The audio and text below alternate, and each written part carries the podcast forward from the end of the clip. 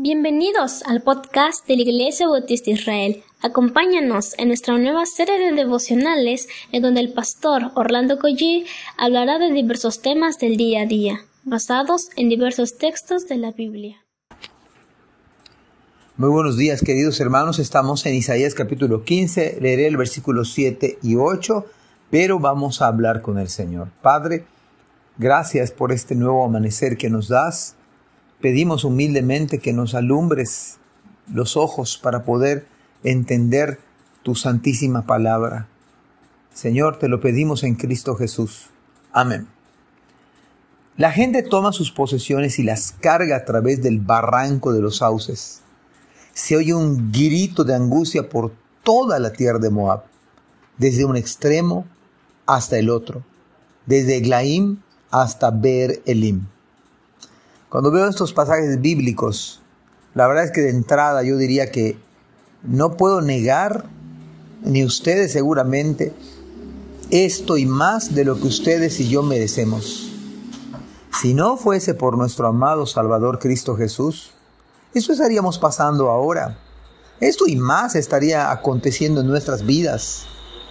Y sin embargo, usted y yo puede, podemos reconocer que absolutamente nada, nada absolutamente. De lo que hoy en día usted posee, decimos que nos pertenece, es nuestro. Todas las cosas que están bajo nuestra responsabilidad son de Cristo, son del Señor. Ahora entendemos que en Cristo somos mayordomos. Lo que antes desperdiciamos, que fue tiempo, dinero, salud, recursos, ahora estamos conscientes que todo es de Él por Él y para Él. Gracias a Cristo, no vamos a gritar de angustia ya. Pudiéramos tener pruebas, quebrantos, dolor, pero ya no hay un grito de angustia y de desesperación, porque nuestra esperanza está anclada en Cristo.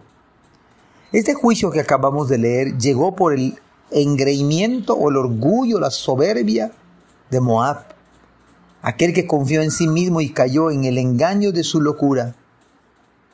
Pero esto, esto que estamos leyendo apenas es una leve imagen de lo que será el juicio, el tormento eterno por los siglos de los siglos. Un lamento sin fin, sin par, día y noche, de extremo a extremo, en todos los puntos de la tierra. Literalmente no habrá dónde esconderse. Los hombres dirán a la roca que caiga sobre ellos y la muerte no los va, no los va, no va a encontrarse con ellos, no van a, no va a haber lugar donde escabullirse. Y claro, cuando leo esos pasajes también vienen a mi mente las imágenes de las centenares de familias y personas, o parte de las familias, que han salido de, la, de su país, donde justamente están sufriendo una guerra, donde tomaron a la mano solo lo que podían cargar y menos. Y hay una angustia, un llanto, un dolor que muchas veces se da a gritos. Pero ustedes y yo pensar que tenemos verdaderamente todas las bendiciones en Cristo. No hay condenación, imagínense, no hay condenación para los que estamos en Cristo Jesús. Cristo dijo, dijo que en la casa de su Padre hay mucho lugar y que Él iba a preparar lugar para nosotros, para que donde Él estuviese también nosotros estemos. Al ladrón de la derecha, porque Él le reconoció como Señor y Dios, Cristo le dijo, hoy estarás conmigo en el paraíso, no mañana, no dentro de 20 años, sino hoy. Y el Evangelio de Juan dice, el que oye mi palabra y cree el que me envió, tiene vida eterna, no tendrá, en futuro, sino en presente. Tiene. El que en él cree no es condenado. Además, Pablo dice que nos bendijo con toda bendición espiritual. ¿Sabe cuál es la toda bendición espiritual? Es Jesucristo.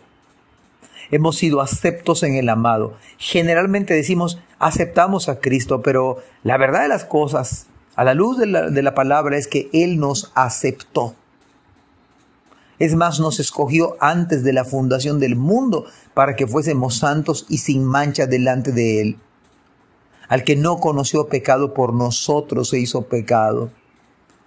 Así que al ver esos pasajes, los puedo contrastar con lo que Cristo en el día de hoy permite que ustedes y yo podamos vivir por una sola razón, por una un solo motivo, se trata de Él. Y esto que leemos de Moab pudo haber sido justamente nosotros lo merecemos, pero en su infinita gracia el Señor nos ha dado otro escenario. Dios les bendiga. Amén. Gracias por escuchar este podcast. Te invitamos a compartirlo y a seguirnos en nuestras redes sociales para que no te pierdas el contenido que tenemos preparado para ti. También nos puedes encontrar en nuestra página web www.ibismerida.org y contáctanos al correo ibismerida.gmail.com. Gracias por acompañarnos. Hasta la próxima.